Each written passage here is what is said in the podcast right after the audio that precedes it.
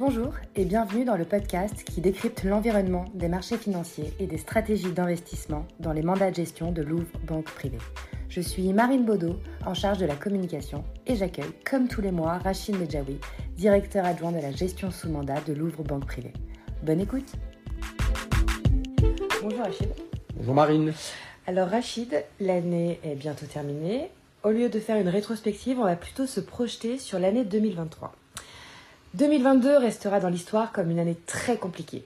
Comment voyez-vous 2023 Plutôt comme une année d'apaisement ou bien malheureusement de disruption Alors c'est effectivement très tentant d'être euh, binaire et de devoir choisir entre un scénario positif, celui de l'apaisement, et un scénario très négatif, celui de la disruption.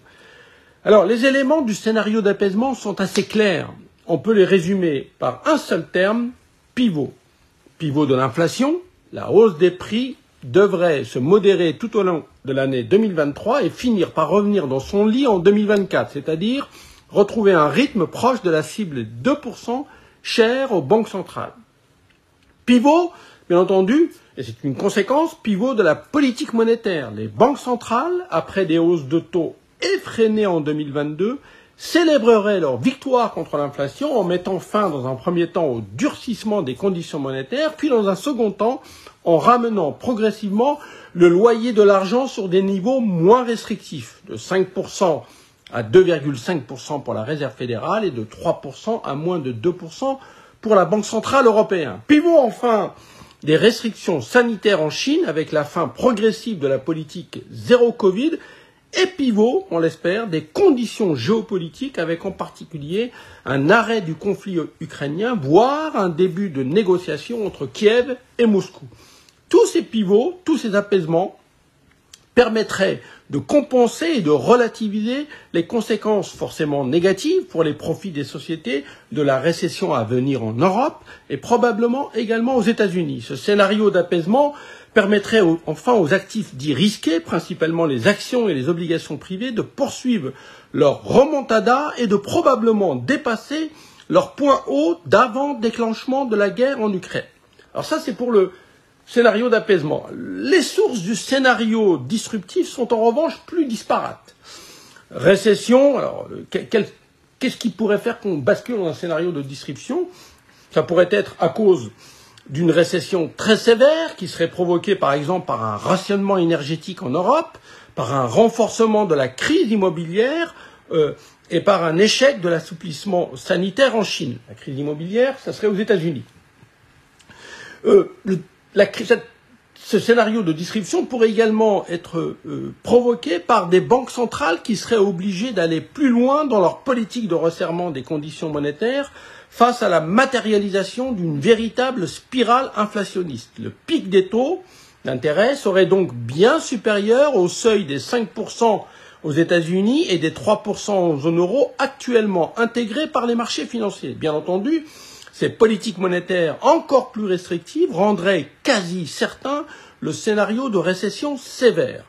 Et puis enfin, on pourrait également avoir un scénario de disruption qui serait provoqué par le débouclement forcé sur certains marchés ou actifs illiquides comme euh, les fonds de titres non cotés, vous savez, les fameux private equity, ou bien des fonds immobiliers. Ces débouclements forcés seraient la conséquence indirecte de la réduction des bilans des banques centrales, la Fed qui a déjà commencé et la BCE qui a annoncé qu'elle le ferait à partir de mars 2023 vont mettre fin à plusieurs années d'injection de liquidités et ce passage entre des politiques de quantitative easing, le fameux QE, à des programmes de quantitative tightening, QT, pourrait finir par impacter négativement et sensiblement la valorisation des actifs financiers. Enfin, et c'est peut-être le facteur de distribution qui serait le problématique à court et surtout à moyen terme, il faut également envisager un risque de crise sur les dettes publiques qui se traduirait par une envolée des taux obligataires et probablement une probabilité élevée d'engrenage d'ordre systémique. Bien entendu, le scénario de disruption impliquerait que les points bas de 2022 soient largement enfoncés. Mais alors, Rachid, le scénario de 2023 de la gestion sous mandat de Louvre Banque Privée penche-t-il plutôt vers l'apaisement ou la disruption? Alors en fait, euh, nous pensons qu'il faut plutôt s'attendre à une année d'observation. euh, le scénario d'apaisement tel que je l'ai décrit pourrait euh, ou devrait, selon nous, pouvoir s'imposer au cours de la première partie de l'année 2023. Le, le, principal catalyseur qui devrait inciter les investisseurs à privilégier cet environnement favorable sera probablement une nette décélération de l'inflation outre-Atlantique, avec des effets de base particulièrement favorables sur les six prochains mois l'inflation américaine pourrait revenir en dessous des 4%, voire des 3% dès le mois de mai de 2023. Ceci rendrait, bien entendu, la Réserve fédérale beaucoup moins dure dans sa guidance monétaire. En revanche, euh, Marine, la visibilité sur la seconde partie de l'année 2023 est beaucoup plus faible. Si euh, passer de 7% d'inflation, le rythme d'inflation actuel aux États-Unis, à 4%, voire à 3% est a priori techniquement assez probable, j'allais dire assez facile, il sera en revanche beaucoup plus compliqué d'aller vers les 2% ciblés par la Réserve fédérale en 2024. La raison, c'est qu'il faut avoir à l'esprit très schématiquement que l'inflation a actuellement trois moteurs. Un moteur lié à l'énergie qui devrait techniquement disparaître, sauf à envisager une nouvelle envolée supérieure à celle de 2022 des prix du pétrole et du gaz. Euh, le deuxième moteur de l'inflation qui devrait s'éteindre et qui est déjà en train de s'éteindre, c'est celui lié aux perturbations des chaînes de production et d'approvisionnement post-Covid. Euh, l'exemple symptomatique, c'est le retournement des, euh, des, prix des conteneurs, c'est que le prix des conteneurs avait été multiplié par 6 et, ces prix sont en train de s'effondrer depuis quelques mois. Et puis l'autre exemple très symptomatique, c'est le prix des voitures anciennes qui s'étaient envolées en 2023, euh, 2021 pardon, pour cause de manque de véhicules et qui et ces prix sont actuellement orientés à la baisse. Donc on a deux moteurs de l'inflation qui, sont en train de s'éteindre et qui vont pousser l'inflation à la modération assez forte sur la première partie de l'année 2023. En revanche, le moteur structurel de l'inflation, celui qui inquiète Marine actuellement les banques centrales et qui concerne le dérapage des salaires, pourrait continuer de tourner en raison d'une persistance des tensions sur les marchés du travail. Logiquement, avec la récession ou le net ralentissement de la croissance, ces tensions devraient s'assouplir et ramener la progression des salaires actuellement de l'ordre de 5 à 6 aux États-Unis vers des rythmes autour de 3 plus compatibles avec une inflation de moyen terme de 2% Mais cette modération des salaires, pour cause de remontée des taux de chômage, n'est pas garantie.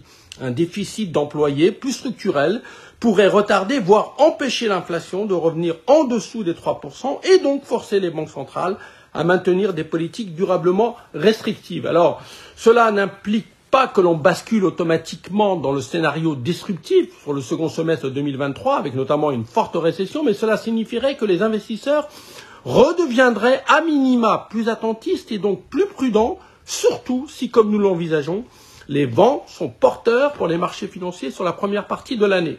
D'où notre fil rouge pour l'année de 2023, et je réponds enfin à votre question, euh, Marine, apaisement, puis observation dans le contexte, dans un contexte, pardon, de récession modérée et de recul limité des profits des sociétés.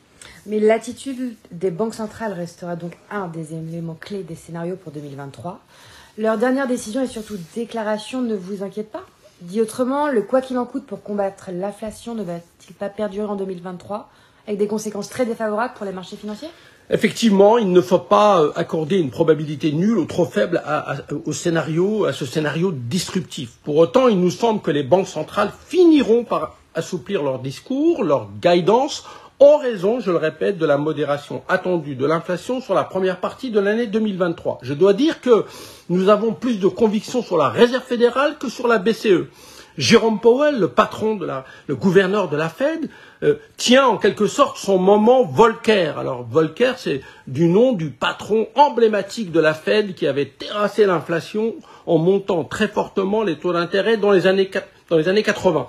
Alors il tient, euh, Monsieur Powell, il tient son moment Volcker, je disais, en adoptant une posture dure sur l'évolution de la politique monétaire afin d'éviter notamment que les marchés ne s'emballent trop vite ce qui empêcherait le refroidissement de l'économie américaine nécessaire à la modération de l'inflation. Mais en réalité, Marine, il a déjà amorcé son virage en reconnaissant que les fortes hausses de taux en 2022 vont finir par calmer les pressions inflationnistes, la chute de l'immobilier aux États-Unis, la hausse passée du dollar et la chute de la masse monétaire dont le, patron de la Réserve fédérale parle très peu actuellement, eh bien tout ça devrait finir par l'inciter à pivoter courant premier ou deuxième trimestre. Alors pivoter ne signifie pas qu'il va baisser rapidement les taux et les marchés n'ont pas besoin en fait d'attendre que la Fed baisse ses taux pour monter. Il leur suffit d'être convaincus que la séquence de fortes restrictions monétaires est terminée pour progresser. C'est ce qu'on a observé historiquement. En fait, c'est au moment où la Fed commence à réduire ses taux qu'il faut devenir prudent car cela signifie souvent, parfois, que la récession est au coin de la rue. Alors, je disais, la visibilité sur la BCE nous paraît beaucoup plus faible. Tout d'abord parce que le cycle d'inflation européen est en retard sur celui des États-Unis. Ensuite, parce que les politiques budgétaires en zone euro sont plus expansionnistes qu'aux États-Unis et donc la BCE a moins besoin de soutenir la croissance. Et enfin, parce qu'il règne une impression de revanche au sein du Conseil des gouverneurs de la Banque centrale européenne. Beaucoup de ses membres ont très mal vécu les dernières mesures de fort assouplissement monétaire de Mario Draghi juste avant son passage de témoin comme président de la BCE à Christine Lagarde. Il existe donc une forte tentation de retirer au plus vite toutes ces mesures de soutien monétaire en prenant bien entendu prétexte d'un risque de spirale inflationniste qui serait provoqué par un dérapage structurel des anticipations d'inflation et donc à terme des salaires. Dit autrement, nous avons plus de conviction que la Fed s'arrêtera à 5%, et moins sur le fait que la BCE ne s'aventurera pas au-dessus des 3%. Comment allez-vous donc positionner les mandats de gestion de Louvre Banque Privée pour aborder l'année 2023, Rachid? Eh bien, euh, en accord avec ce que je disais, notre scénario d'apaisement sur le premier, euh, premier semestre, nous considérons qu'il faut être dès à présent correctement investi en actions afin de profiter donc d'un environnement d'apaisement qui devrait finir par s'imposer sur la première partie de l'année. Ensuite, nous devrions continuer de progressivement revenir sur les obligations euh, d'entreprises de bonne qualité. Nous avons déjà commencé depuis maintenant un peu, plus d'un mois. Le pivot de la Fed euh, euh, marine et la réouverture sanitaire de la Chine devraient également favoriser nos investissements sur les émergents. Enfin, le de décalage entre une réserve fédérale qui deviendrait plus conciliante et une BCE encore offensive sur le sujet de l'inflation nous incite à anticiper une baisse du dollar contre l'euro et donc à progressivement monter nos couvertures contre le risque de billets verts en 2023. C'était donc votre conclusion, Rachid. Ce numéro est maintenant terminé. On se retrouve au mois de janvier pour le premier numéro de 2023. On peut souhaiter. Euh, Et on vous souhaite de très joyeuses fêtes de fin d'année. Très bonnes fêtes à, à vous tous. À bientôt, Marine. À bientôt. Merci. Au revoir.